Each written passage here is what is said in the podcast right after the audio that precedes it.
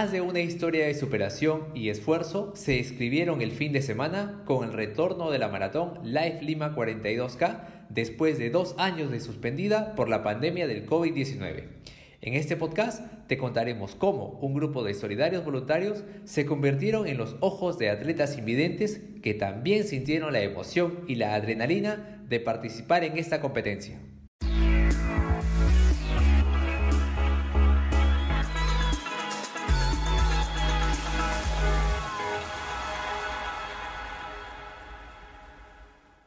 Unidas de la mano por un hilo, Esmeralda y Carla cruzaron la línea de meta de la carrera extenuadas pero felices.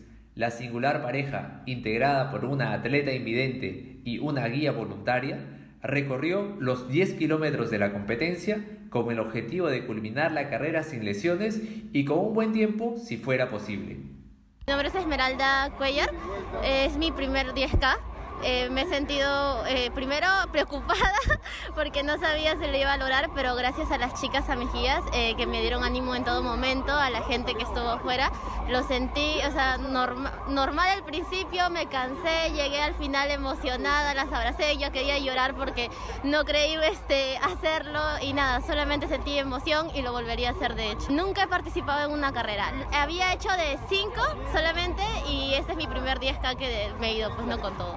En sí participé eh, por un tema de resistencia. Yo juego un deporte que se llama golbol. Entonces este, lo hice por un tema de resistencia, pero me encantó, me gustó mucho y como te digo, lo volvería a hacer, volvería a participar en otros días. Esmeralda fue guiada por Carla, voluntaria de la asociación Yo Soy Sus Ojos, quien la orientó por la ruta sujetada de una cuerda rojinegra con la que estuvo unida a ella desde que comenzó a correr el cronómetro. Un chaleco fosforescente la distinguió entre el mar de gente que tomó el arco, la avenida Arequipa y demás vías. Pertenezco a la asociación Yo Soy Sus Ojos. Esta es una asociación de atletas que tienen discapacidad visual de diferentes niveles, ¿no? A chicos que tienen desde mediana y corta visión hasta ceguera total. Y bueno, nuestro trabajo como guías es acompañarlos porque definitivamente ellos solo no podrían correr. O sea, para participar de las de carreras necesitan tener un guía y corremos con una pita, que, es como eh, vamos siempre de la mano y no solamente en, estos casos cuando son carreras grandes se necesita de un guía, sino de dos o tres personas que vaya otro al otro lado, uno en la parte de atrás, porque es tanta gente que participa que a pesar de que vamos con el chaleco fosforescente que dice guía, pues todos por llegar a sus metas, sus tiempos, como que se meten, a veces se quieren cruzar la pita, ¿no? Y no se dan cuenta que hay una pita que nos está uniendo. Entonces, por eso es muy importante el papel no solo de un guía, sino que seamos varios que acompañemos al atleta. Por ejemplo, si bien nosotros, la primera línea siempre son silla de ruedas, segunda línea salen atletas con discapacidad y tercera línea ya viene pelotón, ¿no? Que son todas las personas normales. Y en la asociación tenemos una serie de entrenamientos, ¿no? Aparte de que entrenamos en el Coliseo de Miraflores, los domingos que son de fondo, y es muy importante sumar acá con los chicos para ir en el mismo ritmo, porque tenemos que ir como que alinearnos a su técnica, a su ritmo, y eso, ¿no? Porque hay muchos chicos de que incluso estaban preparados para la media maratón, pero la mayoría en esta participación ha hecho 10K, entonces nosotros nos hemos alineado y acoplado a ellos para que puedan tener una participación en el evento. Juan Jesús Camarena también cruzó la línea de meta con sus dos guías, Jenny y Luis. Satisfecho por el tiempo logrado y pese a toda su experiencia como corredor, expresa su emoción mediante el micrófono con la medalla colgando de su cuello.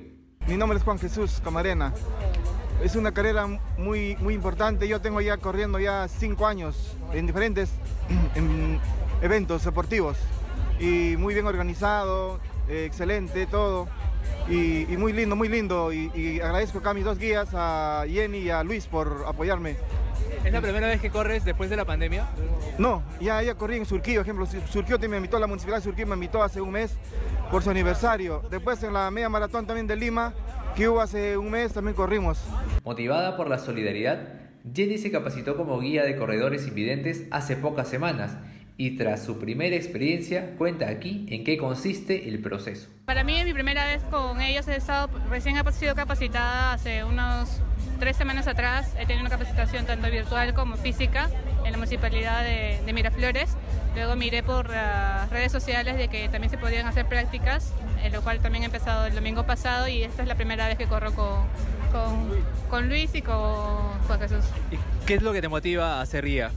Eh, yo ahorita estoy con lentes de contacto. Eh, yo tengo baja visión también, entonces me pongo en perder las casas si yo en algún momento no pudiera ver. Me gustaría seguir con este deporte porque a mí me gusta correr. Entonces, así como yo en estos momentos estoy apoyando, me gustaría si me pasara a mí algo como algo como ellos, también me gustaría que me apoyaran. Luis, uno de los guías más experimentados de los que ayudaron a los atletas invidentes en la carrera, explica al detalle cómo son las capacitaciones, la satisfacción que les deja ayudar a otro ser humano con su labor de honores y los retos de esta altruista tarea. De momento tenemos en la asociación ahorita mismo que estamos eh, apoyando mucho la, en los medios, para que en las redes sociales para que la gente se sume, somos 32 para más o menos una cantidad de 19 atletas invidentes. ¿Cuántos han participado en esta carrera? En esta carrera debemos estar, uh, según lo que vimos, estábamos partiendo del como punto de encuentro la sal parihuana que nos ayudó a hospedar a los guías invidentes esta noche.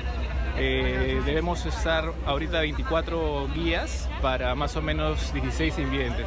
Es, una, es un voluntariado, no, esto no es remunerado y la satisfacción simplemente es acompañarlos y ver cómo te das cuenta, felices reciben la medalla, ¿no? Es, es muy grato para nosotros que ellos sientan eh, que pueden correr. Practicamos técnica y practicamos cómo guiar. Hay, hay toda una técnica para guiar a un invidente, no es simplemente correr por correr. Entonces empieza ahí, empieza en la práctica. Practicamos, nos conocemos, tratamos de tener días de confraternización, hacemos picnics en el malecón de San Isidro. Es, es, toda, una, es toda una experiencia. Hoy, mira, ahorita vamos a reunirnos cuando ya todos estén llegando, porque realmente tenemos atletas hasta en el de 42K, tenemos un atleta, en el de 21 tenemos tres chicos. El, grueso es en el de 10, ¿no? Porque es un nivel más amateur. Eh, vamos a reunirnos igual en el punto de encuentro del Hotel Parihuana para ver eh, nuestros progresos. En esta carrera hemos hecho con Jesús 3.9 minutos menos que en la media maratón de Lima. El éxito realmente es llegar sin lesiones. El éxito totalmente es llegar. Hemos tenido lesiones en, en Vía Verde o en la carrera por el agua de San Borja. Hubo lesiones. Una chica acabó en el Casimiro Yoa porque se dobló el tobillo en, una, en un atajo que nos hizo tomar la municipalidad, que era una trocha. Lamentablemente acabamos en, en, emergencias porque se dobló el tobillo, pero ese es el éxito, ¿no? Realmente es llegar enteros, que la experiencia sea bonita, no importa realmente si rompes o no tu marca, ¿no? Realmente es si llegas bien, que te, que, que, te haga crecer como persona y como deportista. ¿no? 40 mil soles se llevaron los ganadores absolutos de la maratón Life Lima 42K, pero el mayor premio obtenido por los atletas invidentes en silla de ruedas o con habilidades especiales fue derrotar las limitaciones físicas y la indiferencia de la mayoría con la ayuda de sus loables guías.